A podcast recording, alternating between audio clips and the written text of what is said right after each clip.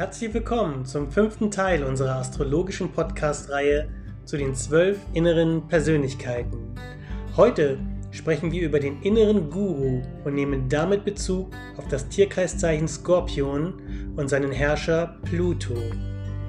Pluto steht im Horoskop repräsentativ für das eigene Programm und die eigene Transformation im Leben eines Menschen. Er steht zudem für den eigenen Weg hinaus aus dem Spiel zwischen Macht und Ohnmacht und hin zur Macht über sich selbst. Somit gilt es, die fremden Glaubenshaltungen im eigenen Persönlichkeitssystem zu identifizieren, sich sukzessive davon zu lösen und folglich zu einem eigenen geistigen Besitz zu gelangen, der die Grundlage für eine wirklich eigene Meinung und einen eigenen Lebensweg darstellt. Und in diesem Sinne wünsche ich euch ganz, ganz viel Spaß beim Zuhören und los geht's.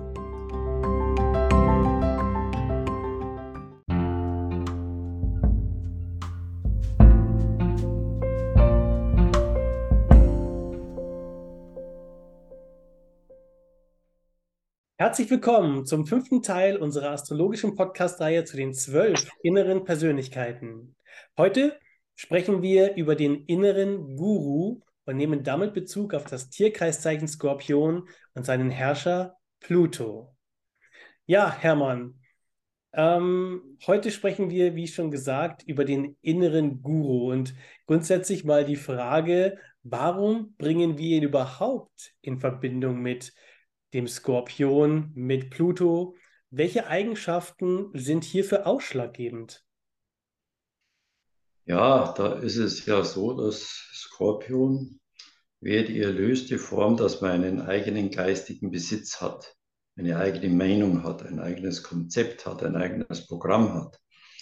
Und äh, aber bis man dort äh, hinkommt, das zu haben, ist es natürlich so, dass man da äh, bestimmte Stufen absolvieren muss und äh, zuerst sich mit bestimmten Dingen beschäftigen muss, also mit geistigem Gut von anderen Menschen, damit man dann im Laufe der Zeit immer mehr weiß, was eigentlich die eigene Meinung und der eigene Lebensweg ist. Und dadurch sind wir dann auch schon beim Begriff Guru. Das wäre eigentlich der Wegweiser, ist ein geistiger Wegweiser. Mhm.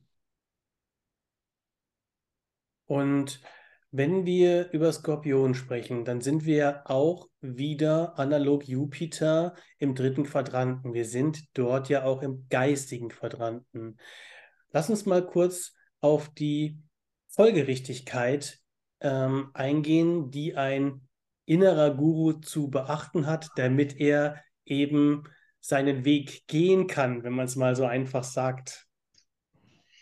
Ja, also das, der dritte Quadrant im Horoskop, der geht ja mit der Waage los und da geht es so, dass da die ersten Gedanken, eigene Gedanken aufkommen und äh, dann in der Folgerichtigkeit beim Skorpion äh, da ist es so, dass der ja der Stier des äh, dritten Quadranten ist, ist ein Stier im Geistigen.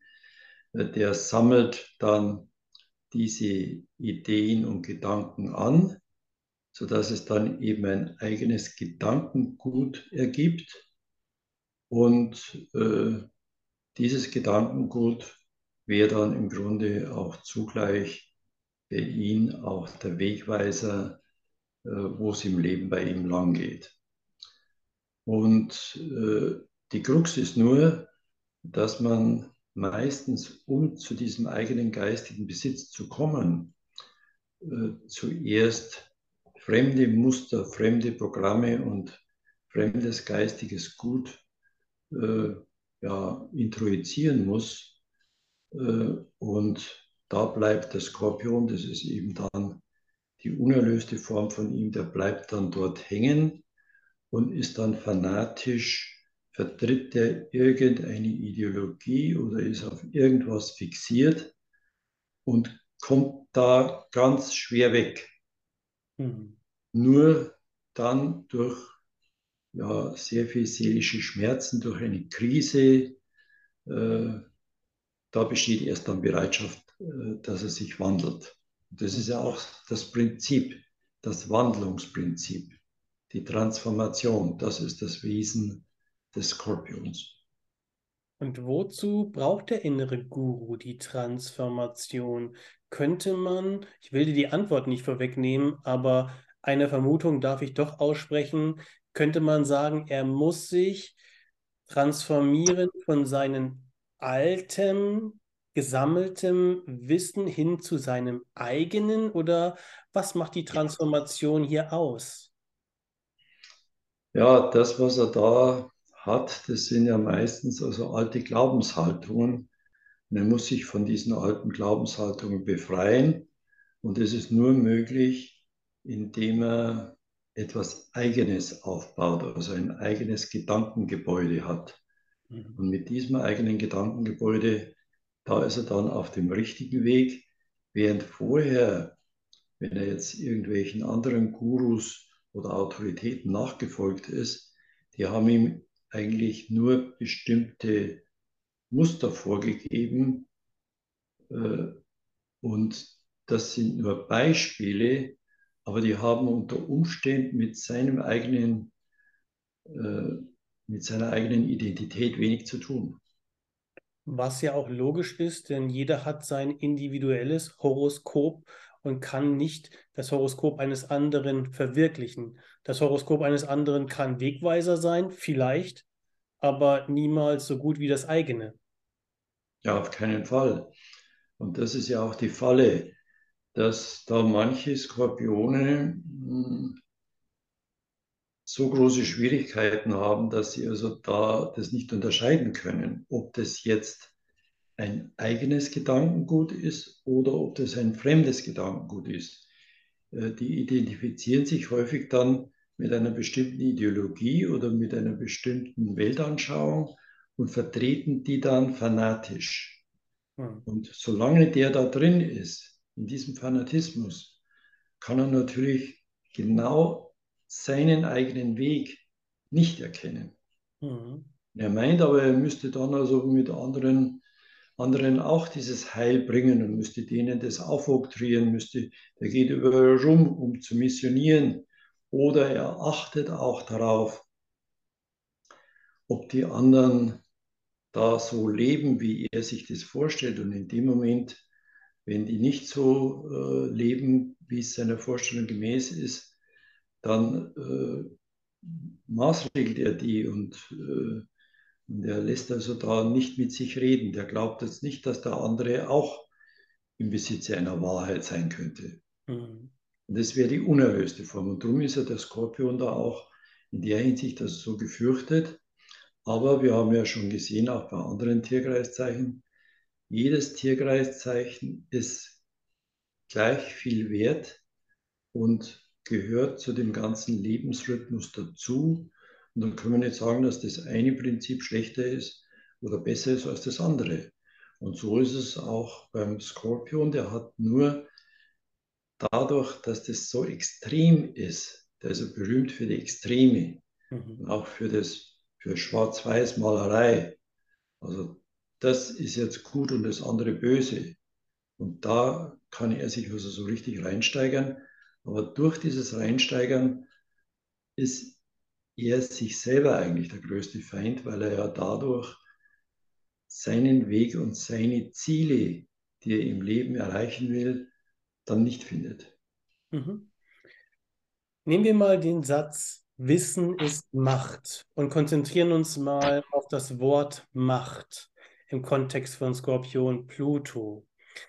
Ich will mal gerne auf das Thema Aufstieg und Fall von Pluto eingehen. Du hast es ja schon ein Stück weit angerissen mit erlöster Form etc. Aber kannst du noch mal explizit Aufstieg und Fall von Pluto erklären? Ja, gerne. Das ist ja so, dass äh, zuerst äh, will der Pluto oder das Skorpionprinzip äh, nach Macht streben. Es geht eigentlich so nach dem Psychoanalytiker äh, Alfred Adler. Äh, der Minderwertigkeitskomplex wird mit Streben nach Macht kompensiert. Und da sehen wir dann also das gegenüberliegende Zeichen von äh, Skorpion ist der Stier. Und wenn man da einen schwachen Eigenwert hat und ist da im Minus, dann versucht man über das Skorpionprinzip dann unbedingt nach Macht zu streben, um dieses vermeintliche Manko, nicht so viel wert zu sein, auszugleichen. Mhm. Und äh, jetzt ist aber so, dass in dem Streben nach Macht gibt es also welche, die eben die Sieger sind, in Anführungszeichen, und die anderen die Verlierer, in Anführungszeichen. Sieger ist also der, der die Machtpositionen erreichen kann. Und Verlierer ist der, der ohnmächtig ist. Das ist der Gegenpol, der Minuspol von dem äh, Pluto. Und dieser Ohnmächtige, der muss im Sinne von diesem Mächtigen äh, dann äh, funktionieren. Mhm. Und das ist also der äh, bei Aufstieg, äh, man steigt auf mit mit dem Streben nach Macht und schaut, wie weit man da kommt. Und da gibt es ja viele, die im Grunde mh, eigentlich gar keine Machtposition haben, aber zum Beispiel eben, die haben einen schwachen Partner zu Hause, der das mit sich machen lässt und dann sind die entsprechend dominant und äh, der andere bleibt also dann in der Ohnmacht, weil in dem Moment, wenn er also aufmucken will, äh, droht dann der Pluto-Kompensator, der Pluto-Elternrollenspieler quasi, der Machthaber, dann, dass die Beziehung zu Ende ist. Das ist also dann äh, der Ohnmächtige will aber dann trotzdem, obwohl es ihm so schlecht geht, paradoxerweise da dabei bleiben, weil er unbewusst ahnt, dass dieser Machthaber ihn ausgleicht. Und es ist ja so, in dem Ohnmächtigen wohnt der Machthaber und in dem Machthaber wohnt der Ohnmächtige. Mhm. Das sind also nur die zwei Pole eines Prinzips. Mhm. Und darum braucht man den anderen Pol. Was tut der Machthaber ohne Leute, die im Grunde, die er unterdrücken kann? Kann ja. er im Grunde ja nichts machen. Kann er nicht in seinem Wohnzimmer sitzen und den Schrank oder, oder das Sofa äh, unterdrücken. Ja. Es ist eine gewisse Co-Abhängigkeit. Das ist eine Co-Abhängigkeit, genau. Mhm. Und die erwachsene Form? Die erwachsene Form, das wäre also, es geht bis zu einem bestimmten Kulminationspunkt, ist da der Aufstieg und dann äh, der Aufstieg ist eigentlich ja nur Schein und eigentlich nichts wert, obwohl er so wertvoll erscheint in unserer Gesellschaft, weil mit der Macht kann man ja auch in dem Sinne nur mit der Macht als solcher nichts anfangen, weil ich habe ja keine Lebensqualität da damit. Und vor allen Dingen das, was wir vorher gesagt haben, diese Machtposition übertüncht im Grunde meinen wirklich eigenen Weg. Mhm.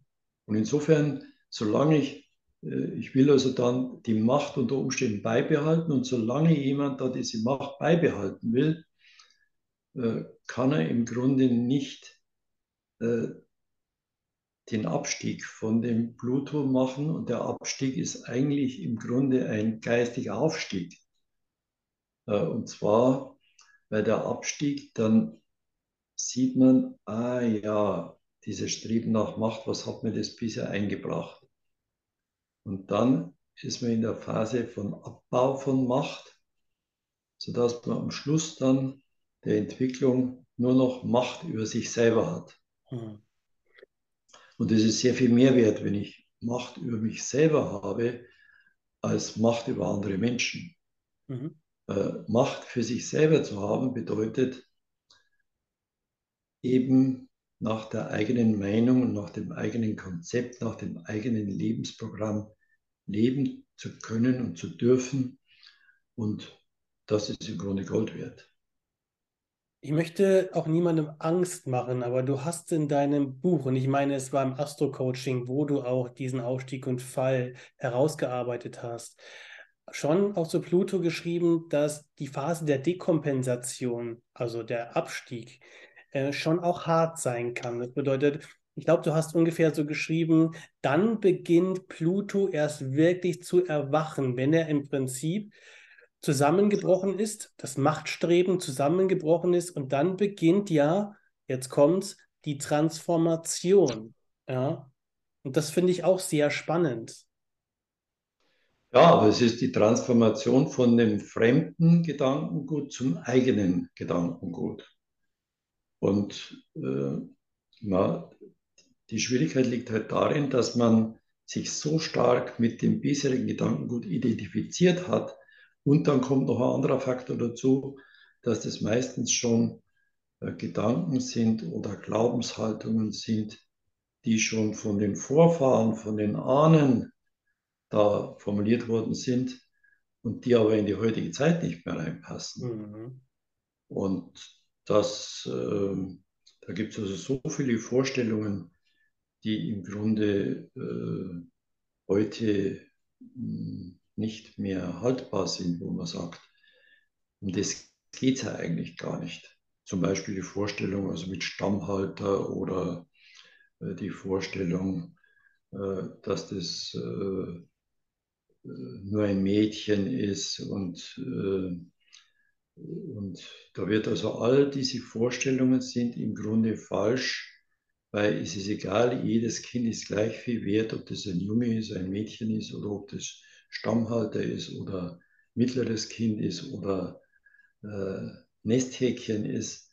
Das ist alles im Grunde also nur ähm, ja, im Kopf von verschiedenen Leuten, was aber mit der Realität, mit einer Realität des Lebens, sage ich jetzt mal, nichts zu tun hat. Ja. Machen wir eine kleine Zusammenfassung erstmal an diesem Punkt. Wir stellen beide fest, der innere Guru hat Macht über sich selbst erlangt. Und wenn man deinen Schriften, deinen Worten zuhört, dann sprichst du auch im Kontext von Pluto Skorpion von einem eigenen Programm. Kannst du dieses Programm und den Sinn dieses Programmes einmal in Verbindung bringen mit dem Weg des inneren Gurus? Wozu braucht er das eigene Programm? Na, da muss man natürlich weiter ausholen. Pluto ist ja auch also die Prägung so wie ich geprägt worden bin in der Kindheit. Mhm. Das sind die ganzen Muster und eben Programme, die mir da eingestanzt werden psychisch. Und da geht es jetzt darum, dieses alte Drehbuch, wo man dann im Wiederholungszwang immer wieder dasselbe erlebt. Zum Beispiel äh, die dominante Mutter erscheint dann als dominante Partnerin äh, und so weiter. Also das ist, oder es ist zu Hause beim Essen dauernd gestritten worden, dass dann später sogar solche Kleinigkeiten sich dann wieder wiederholen können. Und da muss man schauen, dass man aus diesem alten Drehbuch, für das man nichts kann, mhm. ja, man ist ja so geprägt worden, pränatal und postnatal, äh, und spult dann eigentlich äh, diesen Film nur ab. Und insofern ist also das, das ist praktisch der alte Drehbuchautor. Das ist das Unbewusste, das jetzt da fremdbestimmt wird. Und das Unbewusste spult dann dieses Programm ab.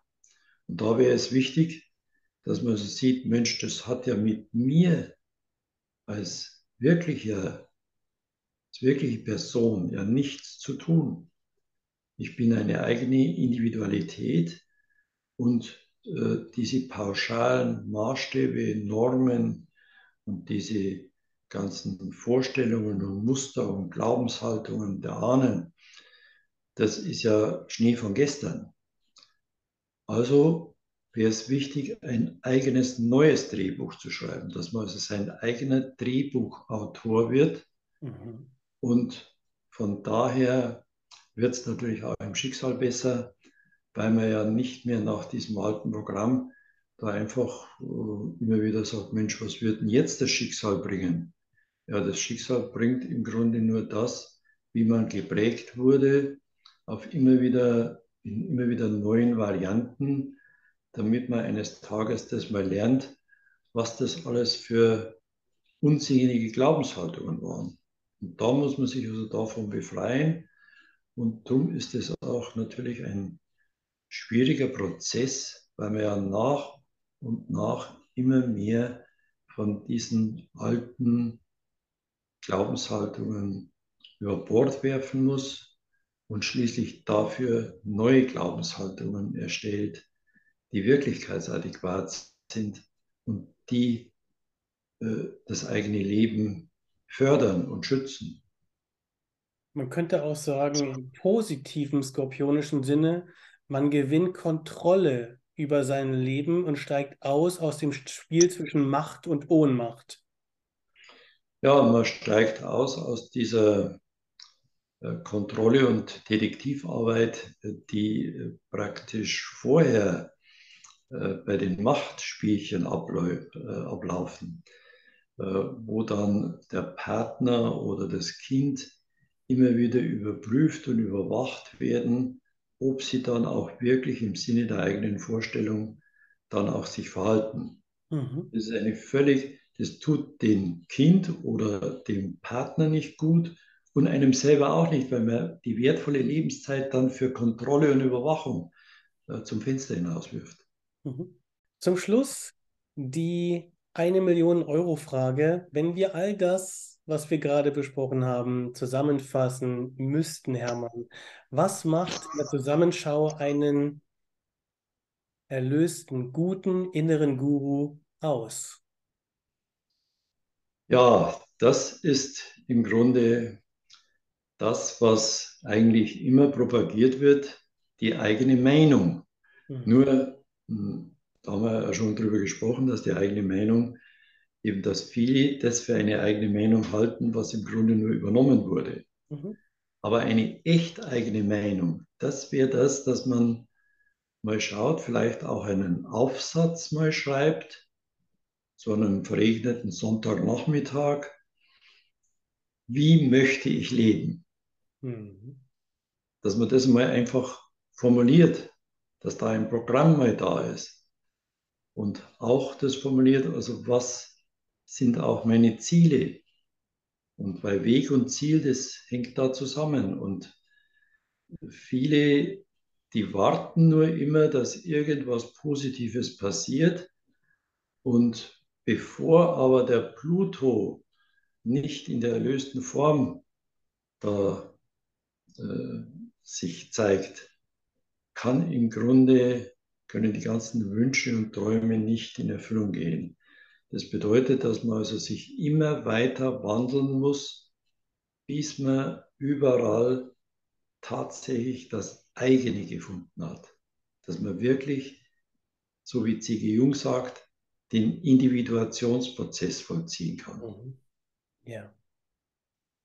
Super schön. Ich finde das ein super tolles Schlusswort äh, zum inneren Guru und damit zum heutigen Podcast. Und ja, mir bleibt nur zu sagen, Hermann, bis zum nächsten Podcast. Ich freue mich sehr darauf und wünsche dir einfach einen super schönen Abend.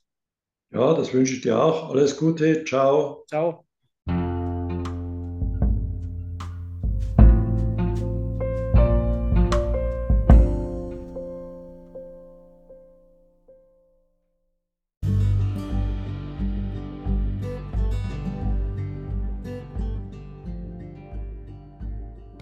Wenn euch dieser Podcast gefallen hat und ihr ihn nicht nur hören, sondern auch ansehen wollt, dann besucht mich gerne auf meinem YouTube-Kanal unter Tinastro.